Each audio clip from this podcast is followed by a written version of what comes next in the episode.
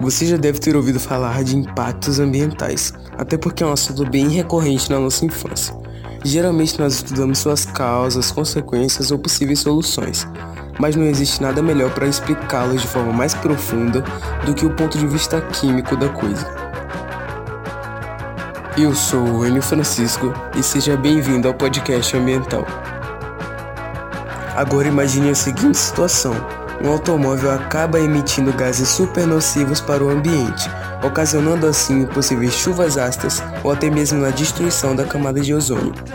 A princípio parece algo muito difícil de se relacionar, mas para o ponto de vista químico nada mais houve do que uma simples soma de elementos. Elementos esses que reagiram um com o outro, resultando assim em um elemento completamente diferente. A situação que eu citei anteriormente revela um ponto muito interessante. As reações têm várias classificações, que no caso que eu apresentei, vão se dar em forma de cadeia.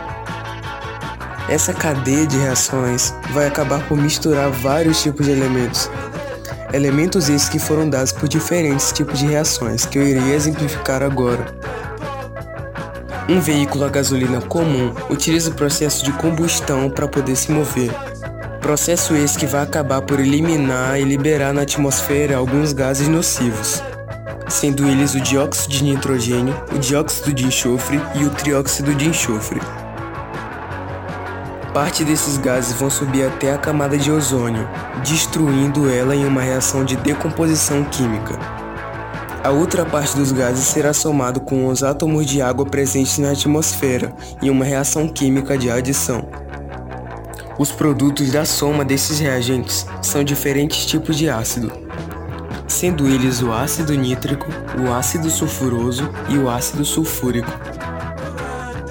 Acrescentando que além da adição, um desses ácidos apresenta reação química de simples troca. Assim como uma chuva comum, as nuvens carregadas de ácido também vão vir a precipitar, dando origem a chuvas ácidas. Todo esse processo somado causa um impacto generalizado na natureza, pois a camada de ozônio, por sua vez, protege o planeta de raios solares nocivos, e a ausência dela causará inúmeros danos. Já a chuva ácida pode contaminar o solo, infectando assim plantações que o ser humano pode vir a comer e também as águas do lençol freático.